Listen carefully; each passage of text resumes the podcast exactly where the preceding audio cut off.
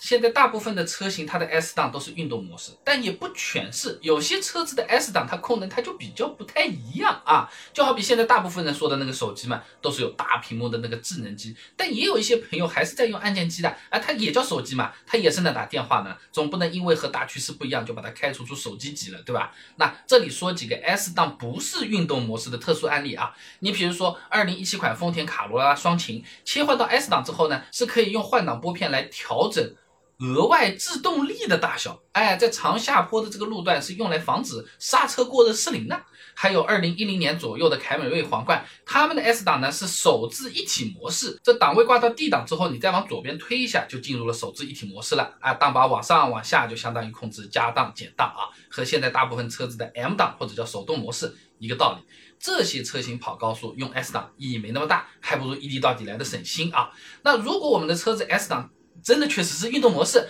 那开高速的时候啊，是可以考虑一直用 S 档。首先呢，S 档能让这个车子开起来更有劲，高速上超车的时候更迅速。也就意味着更安全啊！泛亚汽车技术中心有限公司的欧阳广斌在期刊《上海汽车》上发了篇论文，《自动挡 AT 车型 Sport 运动模式控制策略研究》里面讲到啊，在运动模式下呢，变速箱控制单元会推迟升档的时机，提前降档的时机，并且呢，油门会更加灵敏，获得比普通模式更激进的加速度响应。说人话嘛，就是运动模式的时候，油门同样这么踩下去，车子更有劲，开起来也更猛，超车也就更快啊！喝了咖啡，喝了红牛，一下子精神的道理差不多啊。那我之前视频里也讲过啊，这安全超车的时候要把时间控制在七秒左右，并且呢，在高速上面超车需要提速大概二十公里每小时啊。那这个时候用运动模式呢，超车明显是更加从容，也意味着更加安全啊。那除了动力系统更有劲，运动模式下呢，不少车子转向手感它也会产生变化的啊。重庆大学黄振丹有篇硕士论文《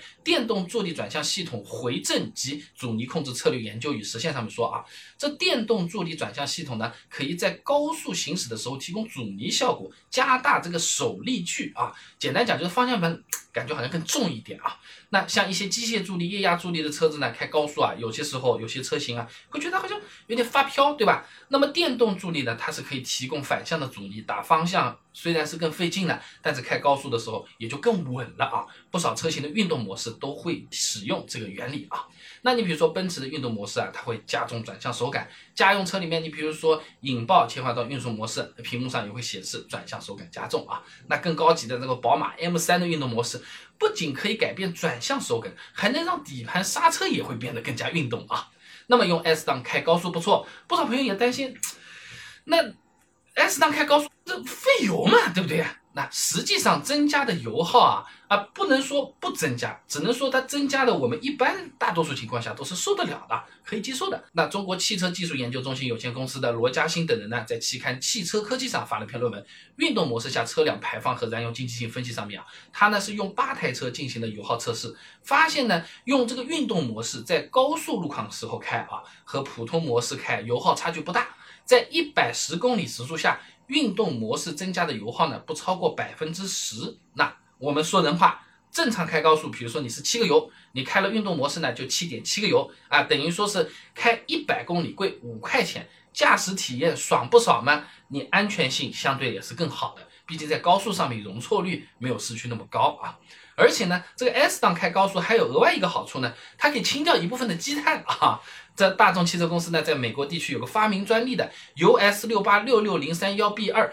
直喷内燃机上面啊，它讲到的转速超过三千转，而且持续行驶二十分钟，能够除去一层比较厚的积碳啊。S 档巡航比 D 档巡航发动机转速一般是更高一点的，就可以利用到这个原理来清除积碳。那么简单讲，挂 S 档开高速，开个四十公里，那基本上也就是一个服务区到下一个服务区的距离呢，哎，就可以除掉一层积碳了啊。市区里面开的比较多的朋友，你如果说上高速了要出差了，那不妨顺便试试这样的方法来清积碳啊。那挂 S 档跑高速的时候，如果你想效果再好一点，你可以考虑搭配 PEA 成分的积碳清洁的燃油宝啊，这样的话清积碳效果会更好一些。下了高速感觉劲道都还不错啊。那我家也有卖啊。那总。总的来说呢，我们的车子 S 档只要是运动模式，那么跑高速挂 S 档确实也有好处，不仅能够清除一部分的积碳，而且的话，超车所需的时间越少，相对来说你的安全系数也是越高的啊。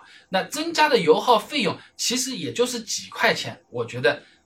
还是可以接受的啊。关注订阅我的 YouTube 频道“备胎说车”，第一时间可以看到我的视频和通知。备胎说车，我们下期不见不散。